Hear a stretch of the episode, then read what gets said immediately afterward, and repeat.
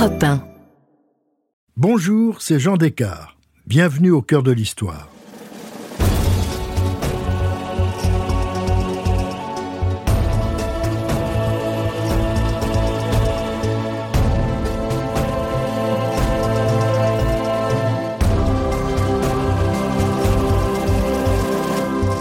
Dans ce dernier épisode en deux parties de notre série sur les grands complots de l'histoire, à toutes les époques et dans tous les pays, je vous raconte la conspiration du général Mallet en 1812. Son obstination à vouloir éliminer Napoléon lui coûtera la vie, mais sera un sérieux avertissement pour l'empereur. Seconde partie, la conspiration du 23 octobre 1812. Après la première conspiration de 1808, finalement classée sans procès, et la deuxième fantasmée de 1809, Mallet est transféré dans une autre prison parisienne, Sainte-Pélagie. C'est bien pire que la force.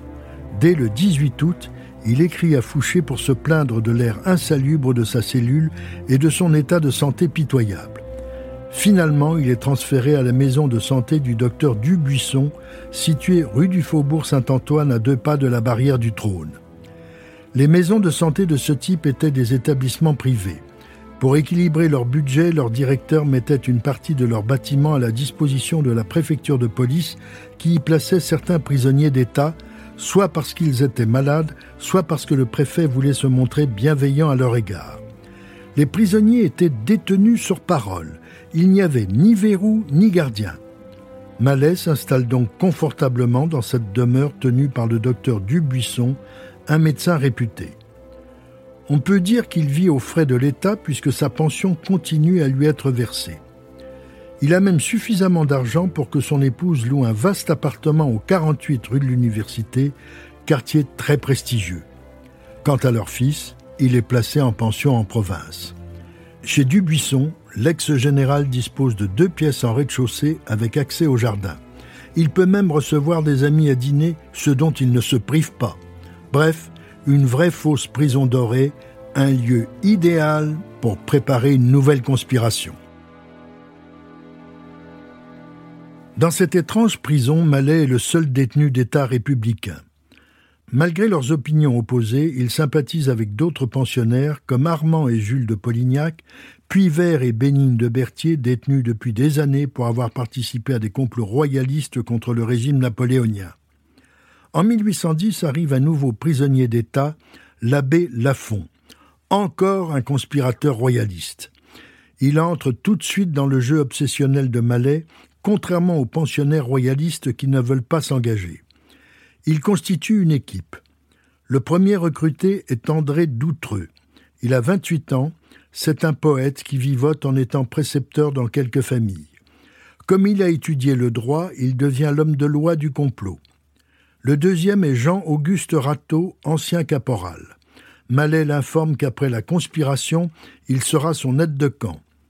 S'y ajoutent deux autres personnages, dont un moine espagnol, José Fernandez de Caamano, il a 39 ans, aucun moyen d'existence et parle un français très approximatif. Il est ravi de se joindre à cette équipe qui comprend aussi le général François-Antoine Desnoyers. Mis à la retraite sous le consulat, il avait comploté dans un réseau royaliste et avait passé six ans en prison avant d'être libéré fin 1811.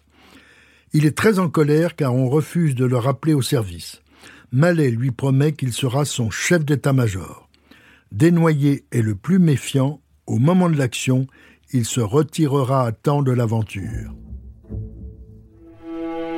Mallet a donc une petite équipe, dévouée mais pas très brillante. Il lui faut des gens ayant plus d'envergure. Ils sont recrutés à la prison de la Force, deux généraux, Laori et Vidal, et un agitateur corse, Bocche Ciampe. Les conspirateurs sont réunis. Il ne reste plus qu'à planifier le complot. Chez le docteur Dubuisson, on lit les gazettes et les nouvelles de Russie ne sont pas très bonnes. Le chargé d'affaires autrichien à Paris écrit à son ministre Metternich dans un rapport à l'automne 1812 La bataille du 7 septembre, la Moscova, de laquelle on était informé ici qu'à la fin du mois, fut généralement représentée comme une seconde bataille d'Elo. La consternation s'était alors répandue. Le sacrifice que la Russie venait de faire en incendiant Moscou n'admettait alors dans l'opinion plus aucune chance d'une paix prochaine. Le cri C'est une seconde guerre d'Espagne devint universel. Les difficultés de Napoléon en Russie n'avaient pas échappé aux conspirateurs de la maison du Buisson. Il fallait très vite passer à l'action car le moment était merveilleusement choisi.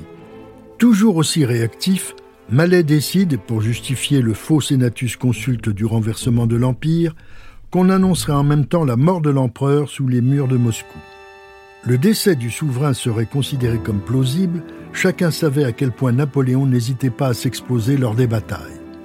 Avec le temps qu'il faudrait pour le vérifier, il n'y avait guère de chance que les conspirateurs soient démentis avant la réussite de leur coup d'État. Une fois le nouveau gouvernement installé, si Napoléon tentait de rentrer en France, on se saisirait de lui de préférence en Allemagne et on le fusillerait séance tenante. Mallet s'attelle seul à la rédaction de faux documents?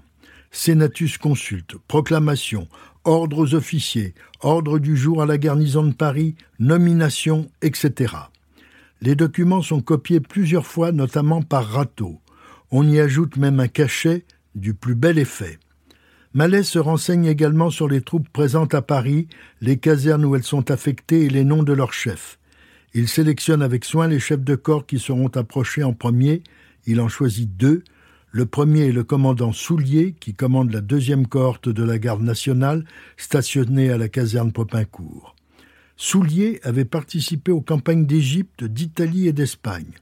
On le disait aussi borné qu'il était brave. Il n'était pas très heureux de sa nouvelle affectation. Un bon point pour les conspirateurs. De plus, il connaissait très mal Paris et la situation politique. Le second est le colonel Raab, un vieux routier de la place de Paris. Depuis 1803, il commande les deux bataillons de la capitale. Il a fait partie de la commission militaire qui avait condamné à mort le duc d'Anguin en 1804. C'est un peu risqué, mais on espère le convaincre facilement, car la garde de Paris est essentielle pour contrôler les rues et les portes de la capitale. C'est décidé, on fixe la date au 23 octobre 1812. Ce jour-là, à 4 heures du matin, le général Mallet, en uniforme, escorté d'un faux aide de camp et d'un faux commissaire de police, se présente au corps de garde de la caserne Popincourt. Introduit auprès du général Soulier, il lui annonce la mort de l'empereur. La troupe est rassemblée dans la cour où Mallet lit un sénatus consulte qui annonce la formation d'un gouvernement provisoire et la fin de la guerre. De là, escorté par cinq compagnies, il se rend à la force. Il fait libérer les deux généraux républicains, Laori et Vidal. Lauri gagne aussitôt la préfecture de police avec la deuxième compagnie, fait saisir le préfet Pasquier, aussitôt remplacé par le conspirateur Doutreux. Sans rencontrer davantage de résistance, Lauri s'empare du ministre de la police, Savary, qui est conduit, tout comme Pasquier, à la prison de la Force. Vidal, lui, a pour mission d'appréhender le ministre de la guerre, Clark, mais il ne va pas exécuter cet ordre. Soulier se rend chez le préfet de la Seine, Frochot, et lui apprend qu'il fait partie du gouvernement provisoire. Frochot accepte, sans tergiverser, de laisser sa place au Corse Bocchekampe. Mallet, lui, s'est rendu auprès du général Raab qui commande la garde de Paris. Il envoie aussitôt ses hommes aux barrières de Paris. Il croit vraiment que Napoléon est mort. À 9 heures du matin, Mallet s'est rendu maître de Paris il ne lui reste plus qu'à gagner l'état-major de la première division militaire, place Vendôme.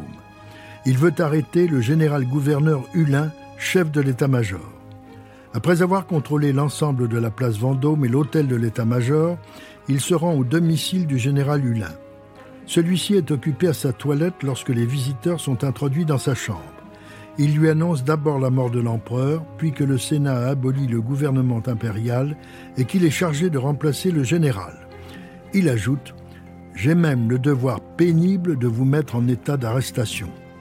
Madame Hulin se mêle alors à la conversation. Elle dit Mon ami, si monsieur doit vous remplacer, il doit avoir des ordres à vous communiquer. Hulin demande à voir les ordres. Mallet sort alors un pistolet de sa poche et tire sur Hulin en lui disant Mes ordres, les voilà Il sera le premier et le seul blessé de la conspiration.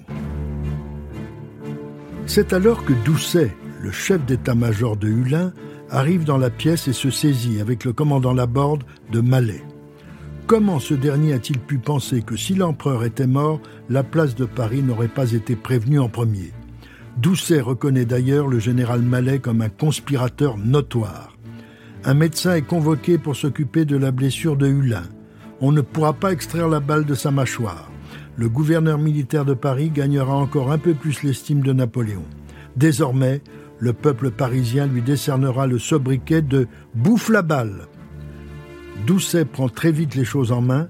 Il envoie des émissaires dans tous les lieux de pouvoir, à commencer par les domiciles de Cambacérès, de Clark, de Serrurier, gouverneur des Invalides, de Savary et de Pasquier. Ces deux derniers sont promptement libérés de la prison de la Force. À midi, tout est rentré dans l'ordre. Les conjurés sont tous arrêtés. Outre Malais et Laori, plus de 50 individus. La conjuration a échoué. Cambacérès va alors voir l'impératrice Marie-Louise. En tant qu'archi-chancelier, c'est lui qui remplace l'empereur en son absence. Il a été rapidement prévenu des événements par des fonctionnaires du ministère de la Police et il a su que tout était fini par un message de Doucet. Il n'a jamais perdu son sang-froid.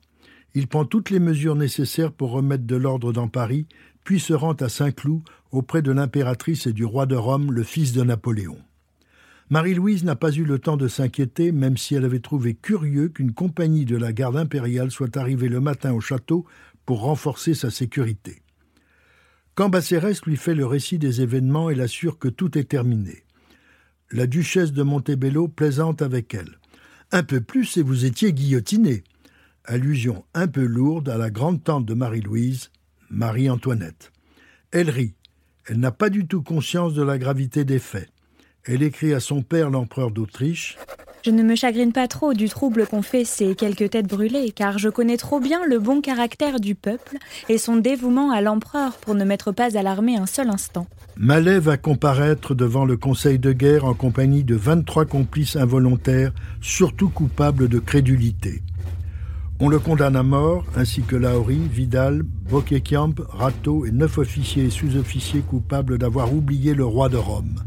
En effet, Napoléon a un successeur naturel, même s'il n'a que trois ans. On semble l'avoir un peu oublié ce matin du 23 octobre. Moins d'une semaine après l'affaire, le jeudi 29 octobre, à 3 heures de l'après-midi, les douze condamnés s'adossent au mur des fermiers généraux à la barrière de Grenelle. Aucun d'eux n'accepte d'avoir les yeux bandés. Juste avant d'être fusillé, Malais crie à la foule Je tombe, mais je ne suis pas le dernier des Romains. L'empereur regagne Paris dans la nuit du 18 au 19 décembre 1812. Le jour de son arrivée, il convoque les princes et les ministres. Tout le monde pense qu'il va passer sa colère sur Savary et Pasquier. Mais non, Savary va rester ministre de la police et Pasquier conservera sa préfecture. Bonaparte ne souhaite pas se venger. Il a perçu le danger de n'avoir pas prévu une régence. Au moment de repartir en campagne au printemps 1813, il signe des lettres patentes qui font de Marie-Louise, qui a 22 ans, la régente.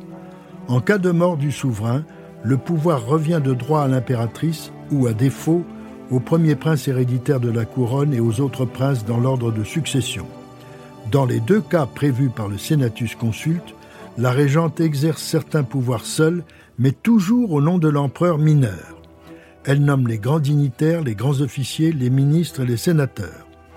Pour toutes les autres décisions, elle est assistée d'un conseil de régence, tout comme Anne d'Autriche lors de la minorité de Louis XIV. Napoléon s'inspire de la tradition des Bourbons qui a fait ses preuves. Il a pris en compte les faiblesses du système. Il y a remédié, mais quel coup de semonce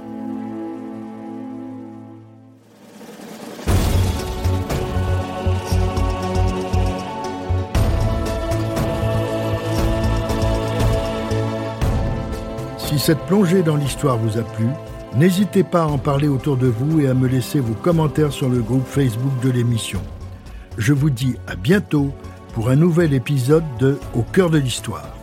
Au cœur de l'histoire est un podcast Europe Studio. Il est écrit et présenté par Jean Descartes. Cet épisode a été réalisé par Jean-François Bussière. Pour ne rater aucun épisode, abonnez-vous sur Apple Podcast ou vos plateformes habituelles d'écoute. Ressources bibliographiques La conspiration du général Mallet par Thierry Lenz, édition Perrin, 2012. La campagne de Russie, 1812, par André Castelot, édition Perrin, 1991.